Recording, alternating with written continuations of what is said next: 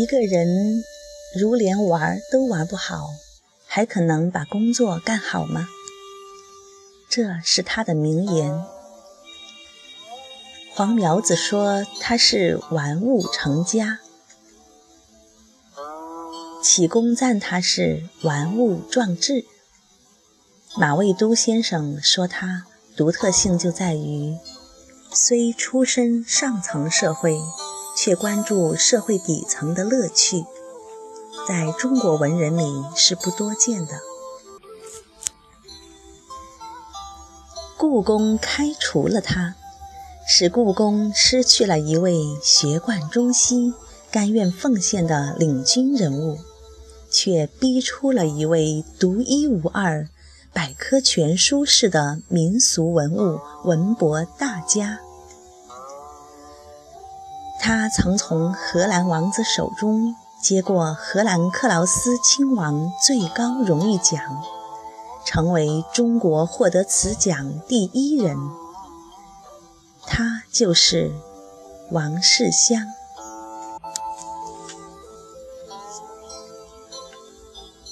从家谱看，王世襄是一个标准的世家子弟，其先祖明代时从江西迁到福建，是福州城内的望族之一。父亲曾一度担任军机大臣张之洞的秘书和留法学生监督，最后任北洋政府国务院秘书长。工作之余，喜逛古玩店，买些残缺的古瓷标本。母亲娴雅高贵，持家之外寄情会事。儿时，其家中有私塾老师教古汉语。经史和诗词等，大舅京北楼是民国北方画坛领袖。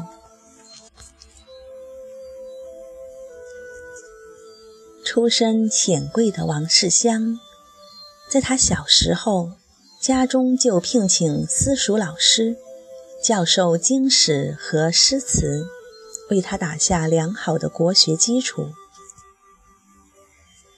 但他贪玩的习性也开始显现。十岁时，王世襄就开始养鸽子，举着大杆子赶鸽群。他还养蝈蝈，学八卦和太极，跟轻功的布库，也就是摔跤手学摔跤，还学驯鹰和放狗捉獾。跟着一帮前清遗老遗少，王世襄成了北京城内有名的少年玩主。小学时，他就读于北京干面胡同的美国侨民学校。由于一连数周英语作文篇篇严歌，老师怒而治还，斥道。如今后如再不改换题目，无论写的好坏，一律给破儿，及不及格。他原先的专业是医学预科，读了一段时间后，数理化成绩均不及格，成了全校有名的差生。后来转至国文系。竟凭借小时候打下的基础，轻松胜任，成为优等生。此后，他考入了燕京大学研究院，学习中国古代绘画。不过，王世襄玩性依然不改。他本有机会被学校选派到哈佛大学留学。但校长坚决不同意，因为觉得王世襄是未知数，弄不好会有辱国风。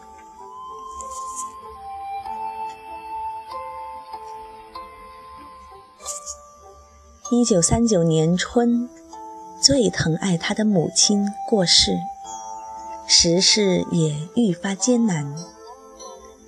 这位纨绔子弟好像一下长大了。王世襄开始励志苦读，毕业论文是煌煌巨著《中国画论研究》。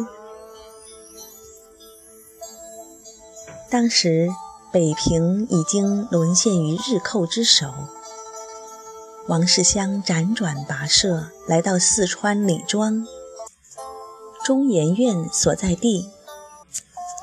著名建筑学家梁思成将王世襄推荐给中研院历史语言研究所所长傅斯年。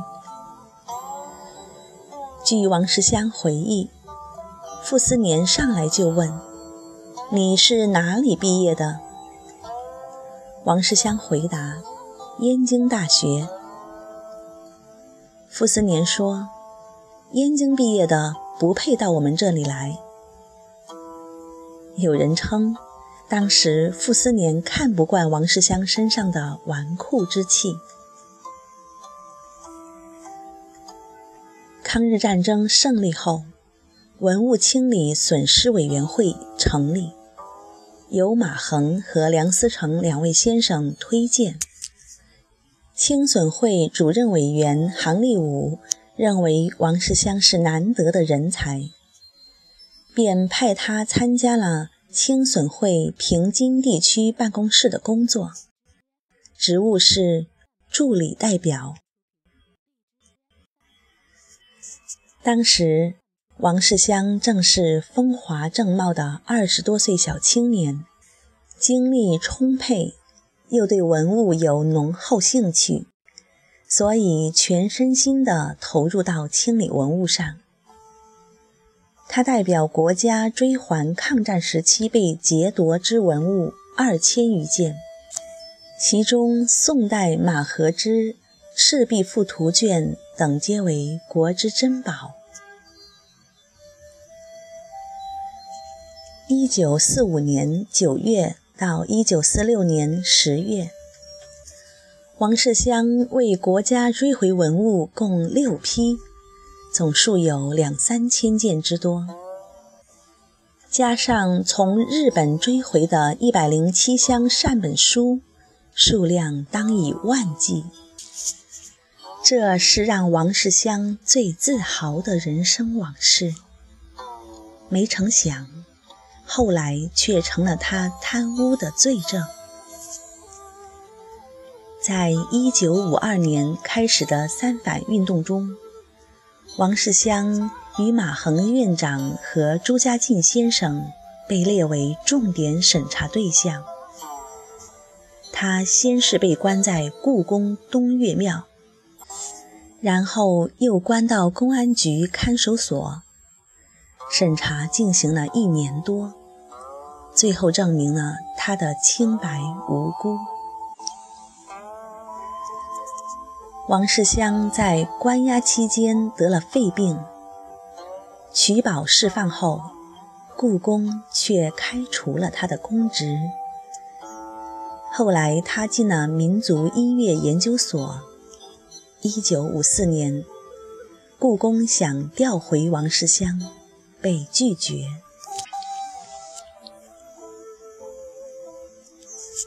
虽离开了故宫博物院，甚至远离了主流意义上的文博界，王世襄不再有机会接近那些他钟爱的文物，但他却割舍不了自儿时开始的爱好。他一生都在收集玩物。玩的东西五花八门，粗算就有蟋蟀、鸽子、大鹰、獾狗、灌胶、烹饪、火绘、漆器、竹刻、明式家具等。他玩这些不为消遣，而是真心喜爱。大凡他玩过的东西。都留下了文字记载和他研究的心得。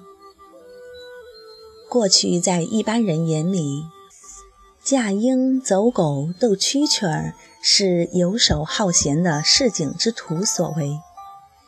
经他把这些东西加以描述和总结，这些东西马上升格，一变而成为文化。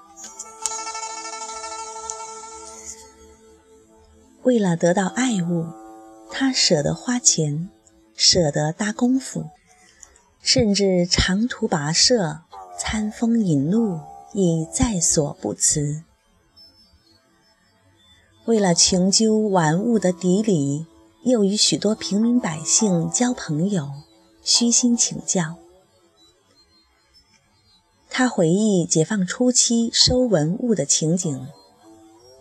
他说：“我整天弄一个车，车后边有一个大架子，大桌子、椅子，我都骑车子载回来。”全北京城，我到处跑。春节我还跑到京东宝坻县。大年三十晚上，在小店里睡觉。小店里很冷，没有火。我拿两只鞋，鞋底对鞋底一扣，放到炕沿上当枕头。只有这样，才能买到极便宜的物件。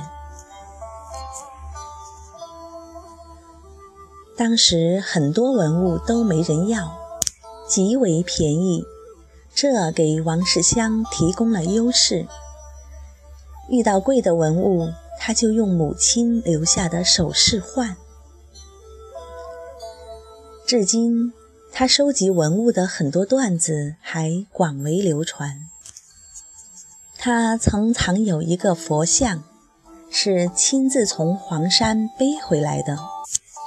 其旧有美术评论家黄苗子之子黄大刚回忆道：“搁现在是倒卖文物，但放在当时，确实是靠它保存下来了。”当时王世襄从黄山回京，特地给佛像也买了一张车票。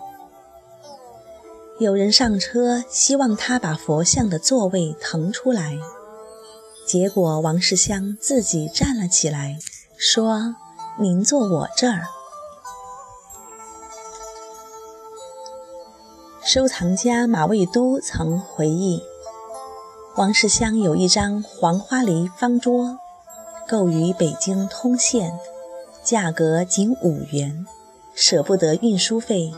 自己一手扶车把，一手扶桌腿，将桌扣在背上，骑车运回家，因此获“穷王”美称。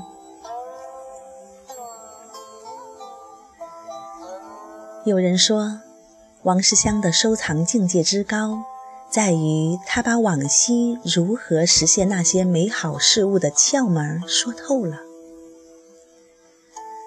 在说透的背后，是汗水湿透，是骑辆破车进逛小市，远访郊区城镇去搜寻家具，是经常出入鲁班馆，向匠师们执弟子礼，是通览古今中外一切有关家具的著作，是穿着破背心、短裤衩儿。在路灯下和抽着烟袋锅的老汉热烈谈论。七十岁后，王世襄开始著书立说，出版了一批研究这些玩物的图书，不仅涉及修饰、明式家具、古代漆器、古代音乐。竹刻艺术等传统学术领域，乃至将北京歌哨、蟋蟀谱集成、说葫芦等往往被视为市井民俗的小技，也都著书成说。其中文字句句显绝学，令人叹直。所有这些对其学问感兴趣的人。都可以启功先生的那句话作为深入了解的导读：一本本，一页页，一行行，一字字，无一不是中华民族文化的注脚。王世襄曾经表述过自己对学者的认识。他说道：“研究古代艺术品，想有所成就，需实物考察、文献调研和工艺技法三方面相结合，缺一不可。”他是这么说的，也是这么做的。细想起来。这需要文武全才，谈何容易？王先生既是学术领域备受推崇的学者、学界领头人，又是业界公认的权威，还能被工匠称为行家，这称得上真正的学者。